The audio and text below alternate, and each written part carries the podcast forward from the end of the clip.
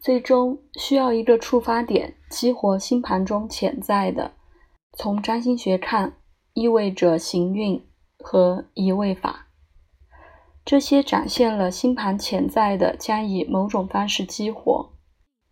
行运的影响在三个不同的层面被经历：一、内在世界的想法、态度、信念和感受；二、通过事件和关系的外在世界；三、在两者的交界处即身体。通过工作成为有意识的。以及通过发展勇气去做生命邀请我们去做的，在任何给定的时刻，将有可能阻止不必要的健康问题。尽管不能确定，甚至说它是正确的，我用关于行运的经验法则，通常能给出有用的见解。它是这样：当一个个体意识到。做出改变的需要是通过行运被指出，无论多不情愿，都将接受和发生。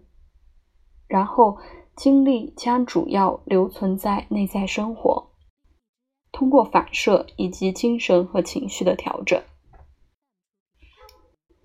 如果人或多或少对需要的改变无意识，那么，行运更有可能在外部世界以事件和关系的状况被经历，迫使进行调整。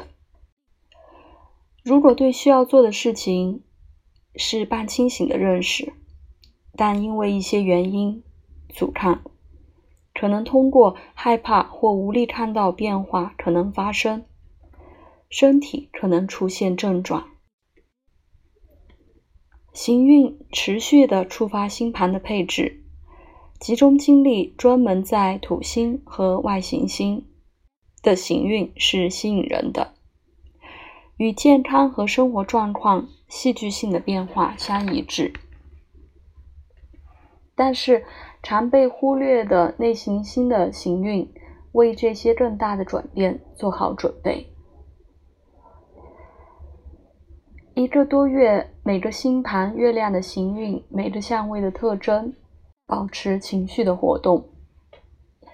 一年中的日子，当太阳行运本命盘的要素，特别是通过合相、四分和对分，对很多人是有意义的，能启发性的解决。通过观察，在未来几年内，一个年度健康的模式。以波峰波谷的形式出现。太阳每天的旋转也值得研究，这也在下一章简要设计和其他在占星医学分析星盘要注意的其他因素一起。